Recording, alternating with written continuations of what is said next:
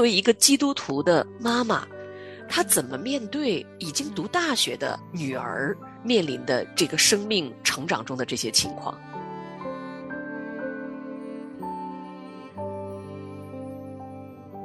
这种情况下，先要从最沉默但是持久的陪伴开始，就会有亮光进来的。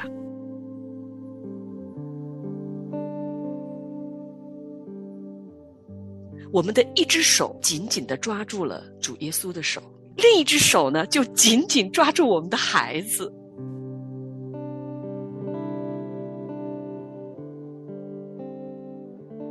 我们的眼泪被主耶稣的大手收集起来，会灌溉我们孩子的心灵。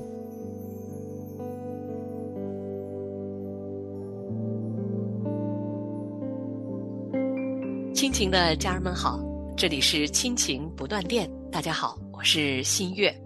大家好，我是梦远。嗯，那今天的梦远跟我又在我们的亲情聊天节目当中和您见面了。是我们两个要聊一聊哈，最近，嗯，听啊新月跟我念叨哈，说周周边新的朋友，嗯，想要听一听啊新月跟我说，然后我们也看一看，嗯，在你跟我聊天的时候啊，如果我和他们遇见相同的事情，我会是有什么样的反应啊？是我们基督徒这一生啊哈，日常过日子，生儿养女，与神同行。短短的八个字，真不容易啊！尤其是像我们这些啊，啊，做父母的人，怎么在与神同行的这个过程当中养育我们的孩子呢？尤其是啊，当我们的孩子已经成年啊，也就是说他们超过十八岁了，已经离开家了，呃，但是呢，自己还没有结婚。建立家庭啊，走入他们自己的这个小家。那么在这个阶段当中，我们会遇到一些挑战，就是面临着孩子的学业呀、他们的工作呀，尤其是谈恋爱的另一半呢，还有的是他们交什么样的朋友啊。当然，还有我们做基督徒的父母非常非常关注的他们的信仰状况呢。一般在他们走出家门十八岁之后的这个阶段当中呢，我们会遇到这样或者那样的一些挑战啊，所以非常的不容易啊。那我最近呢，就跟一位姊妹啊，我们在一起相处的比较多哈，她呢就遇到了一个哇非常不容易的一个困难哈。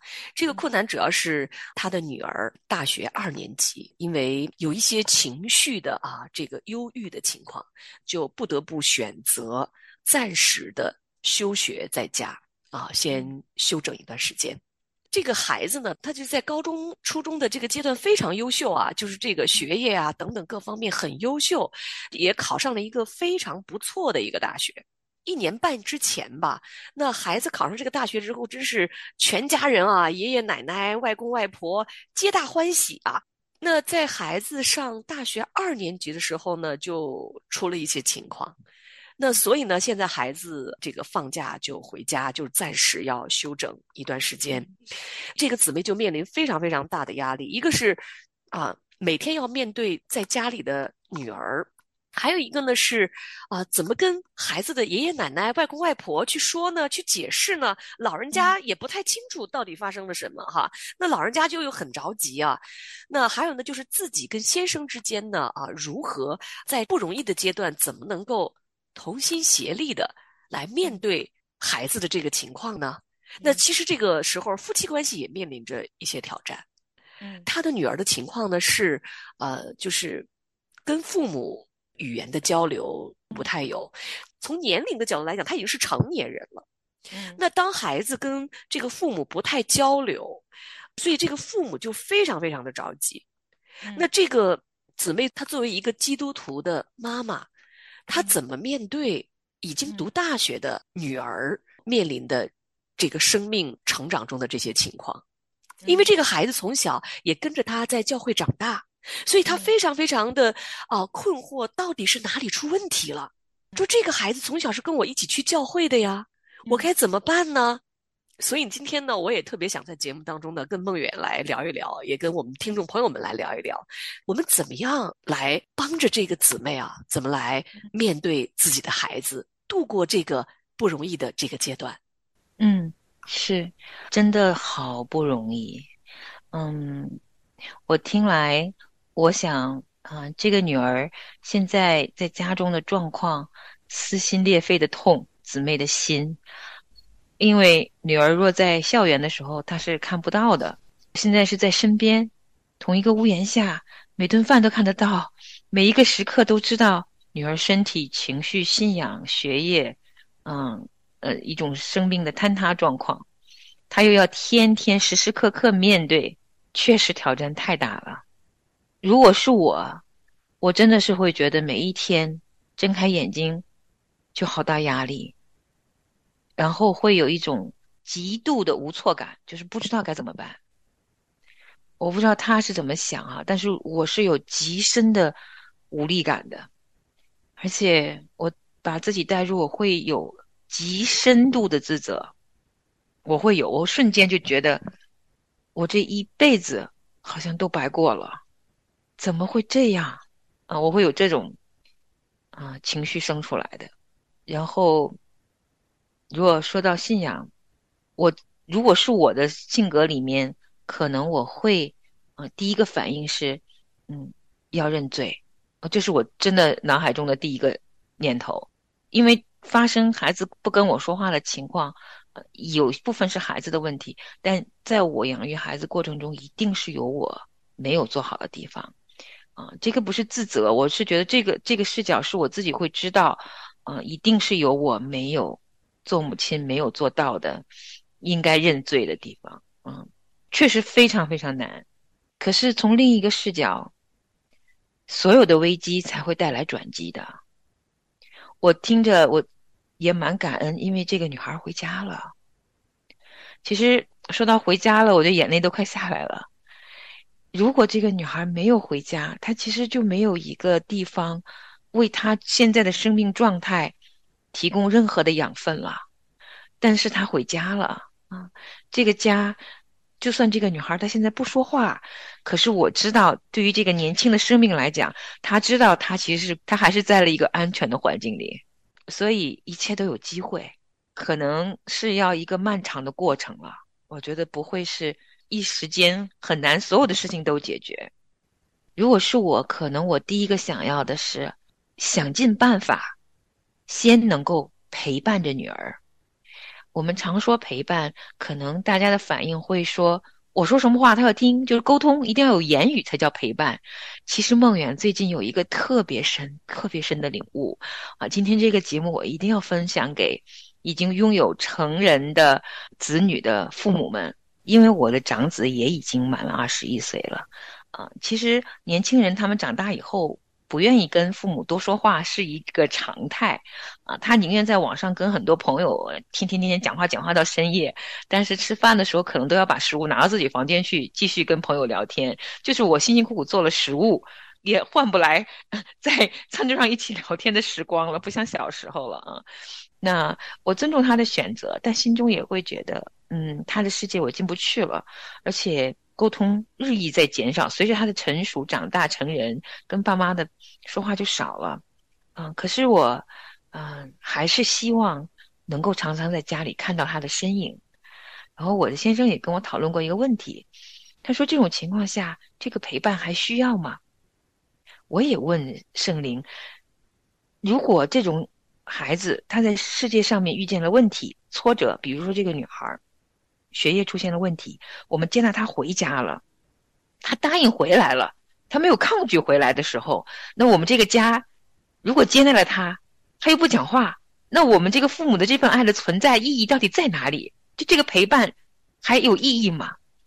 我自己思考领悟，现在我有一个答案的，其实我称之为沉默的陪伴，但是我确信这种沉默式的陪伴就是一种爱。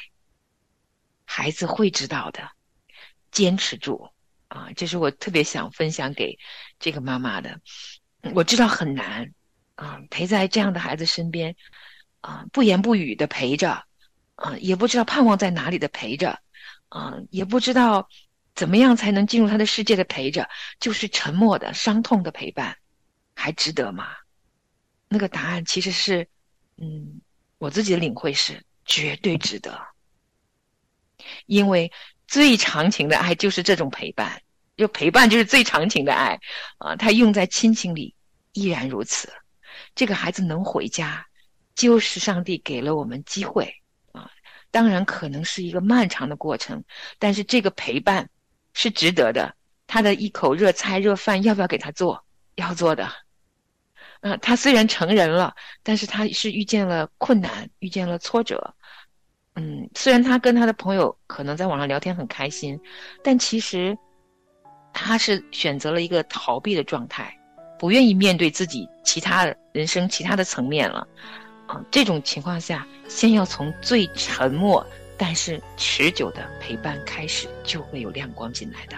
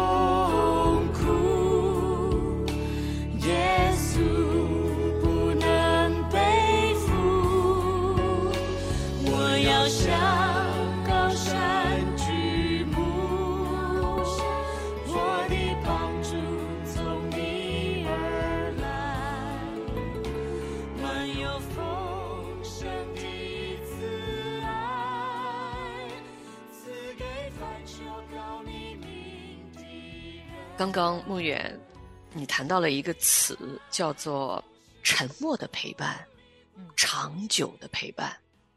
其实一个人能够陪伴已经很不容易了，又需要面临着一个沉默的陪伴，就是你陪伴这个人，他没有回馈给你，他没有什么回应，至少暂时你看不见你的陪伴对他有什么样的影响。在这种情况下，还要不要陪伴？这种陪伴还有意义吗？或者说我该怎么平复我这个得不到任何回馈的陪伴的，在我心中引起的波澜呢？嗯，对吧？我每天要跟着你的作息时间做好你爱吃的饭，可能你起床的时候我已经很累了，但是我还是要为了你把这个饭做好放在那儿。这个母亲呢，面对的是一个几乎是完全沉默的女儿，至少目前是这个状态哈。那我还遇到过另外一个母亲呢。他遇到了一个常常跟他争吵的女儿，哇，这个女儿也读大学了。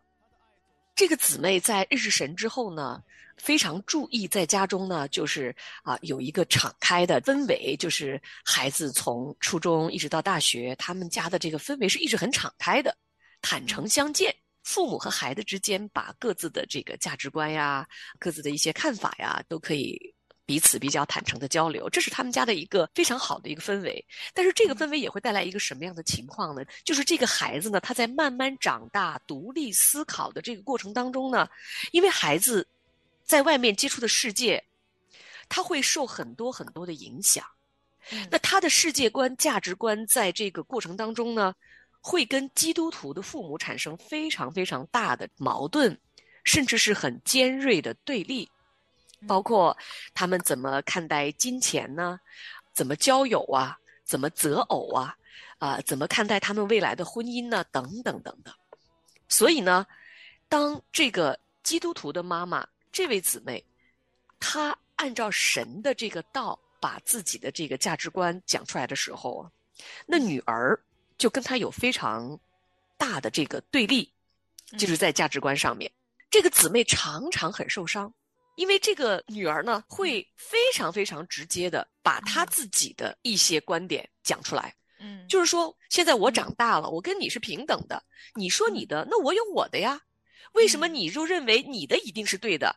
嗯，这个是另外一个姊妹她所面临的问题，就是她的孩子常常跟她在非常激烈的这个交火当中啊，我是带引号的那个交火啊，就是这个思想观念的这个碰撞。所以每一次呢，这个姊妹也很受伤。有时候她说我气的呀，我就在流泪，说这个孩子也是我从小带到教会去的呀，哪里出了问题呢？主啊，我是按照你的道教的呀，我真的很认真的在家中按照你的道来教养他呀。所以这个姊妹也常常很气馁，说主啊，我很挫败。嗯，这也是一个常常有挫败感的一个妈妈。嗯，那这个时候，他也面临，哇，气的我真的下次他回来，我不想再给他做饭了。其实他们只要不触碰价值观的问题的时候，真的用一句话叫做母慈子孝。但是，一触碰到这个问题呢，对立的这个气氛立刻就在他们家中就出现了。但非常感恩啊，这个姊妹呢，她的先生也就是孩子的爸爸呀，就常常会跟这个姐妹说，他说啊，我们除了爱，也没有别的道路啊。嗯，是只有等候，只有爱，所以呢，这个姊妹也常常是有很多很多的眼泪，跟孩子呢不见面吧，盼着见面；一见面吧，有时候心里还有点胆怯。哇，今天回来啊，千万千万不要再触碰某个某个话题了，等等等等。甚至其实当他们在家中会讨论一些社会的一些热点事件的时候，那双方还会有一些不一样的观点呢。嗯。但是这个姊妹还是非常感恩，她就说呀：“她说不管怎么样，孩子还是愿意说话的。嗯，那但是她的痛苦就是说，这个孩子他什么时候才能回转呢？”嗯，是啊，你刚才在分享的时候，我就听到这个姊妹哈，她是常常流泪的。实际上，她的情况是另外一个极端，他们家属于热战，刚刚第一个家庭是冷战。但是呢，这第二个家庭里面呢，这个针尖对麦芒，这女儿跟妈妈是天天讲话，可是呢，只要动了这个价值观念，那一定是两代不只是普通的代沟啊，那真是两个价值观的两个营垒的大对抗啊！我都能想出来，那得多热火朝天啊！那都是背后有个流泪的妈妈，我相信在那个冷战里边，冷的。被冷的就冻的已经心心都寒了的那个母亲，那个姊妹，她应该也是常常流泪的，因为不知道怎么办。我想这两个妈妈都会有无助感吧，而且也确实，他们都是尽心竭力以敬虔的心想要养育孩子的母亲，而且莫名我们就认为从小教他的，他成人的那一刻，信仰也应该成熟啊。就是为什么他成人了却没有成熟呢？啊，信仰本来这个果子是跟着平常日常生活已经累积很多年的，到了他十八岁离开家的时候，他应该是带着镜前的果子走的呀。不但这个镜前的果子没了，连镜前的根儿都摇动了。就是觉得，当妈妈会非常非常的无助，并且有一种很深的挫败感，应该是就流泪啊。我想那个泪水里边应该有好多好多，也有很多很多祈求。啊，其实我们今天啊听了他们这两个姊妹，我相信好多好多姊妹可能会有共鸣的，啊，至少我有很多的共鸣啊。我觉得这个时代就是把年轻人带到了一个跟我们基督教信仰相违背的世界观里面去，他们是在那个世界观里面与其他的年轻人一起啊成长着，而且他们确实过了十八岁成人以后。不大愿意跟自己的呃父母多说话了，这也是个很普遍的现象，所以我猜这一期节目可能很多人听了会有共鸣吧。那我们到底能做什么呢？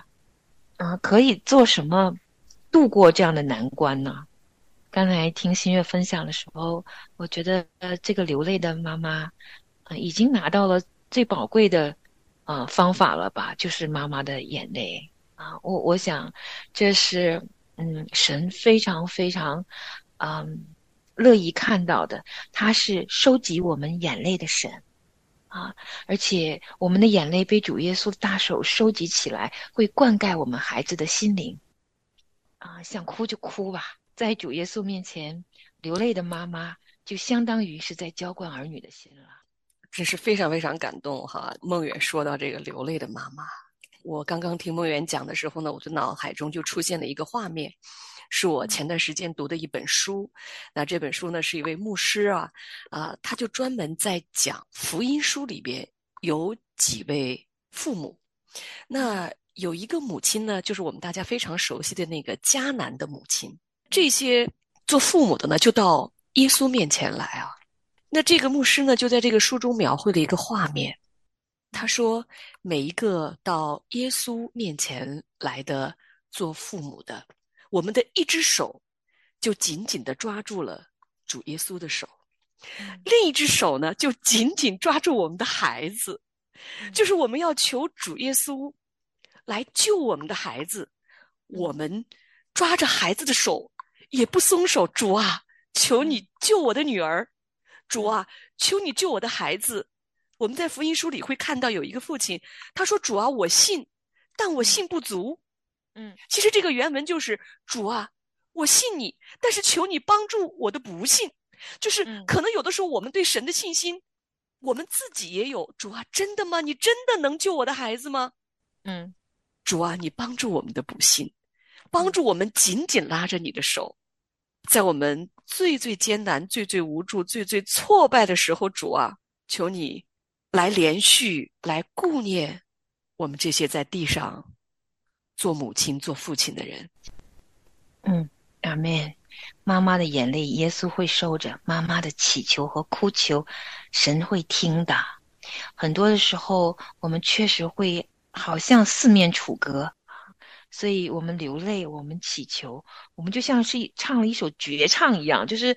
我们最最强有力的时候，就是我们在绝境的时候，反而生出了百分百的信靠。知道自己不行了的时候，也是我们的信靠能够更深的啊信靠主的时候。所以也真的希望啊，今天收听节目的弟兄姊妹们，如果也是在此刻也是很艰难的时候，我们可以流泪，可以哭求，可以在绝境中依然赞美啊，我们。还是紧紧抓着主耶稣的大手。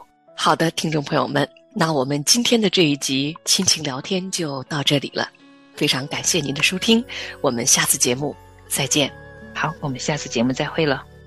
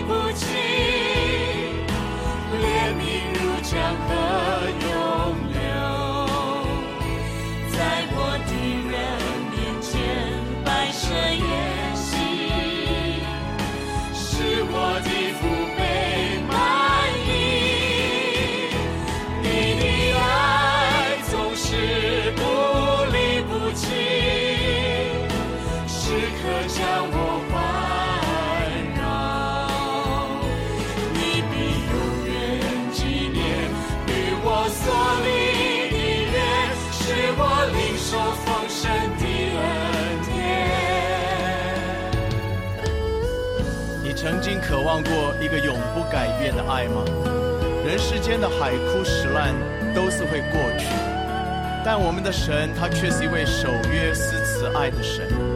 没有一个忧患他不愿意担当，没有一个重担他不愿意背负。他的爱总是不离不弃，他爱你就爱你到底。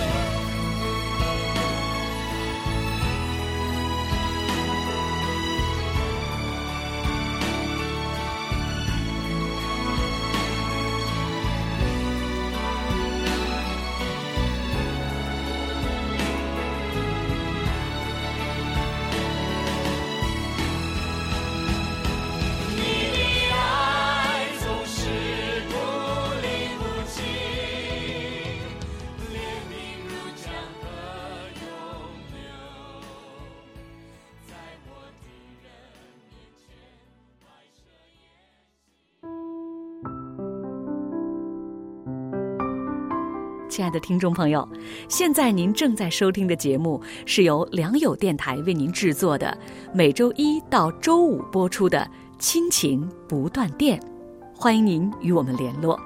我们的电子邮箱地址是 q i n q i n g at l i a n g y o u dot n e t，就是亲情在良友网。感谢您收听我们今天的节目。愿上帝赐福给您和您的家人，我们下次节目再会。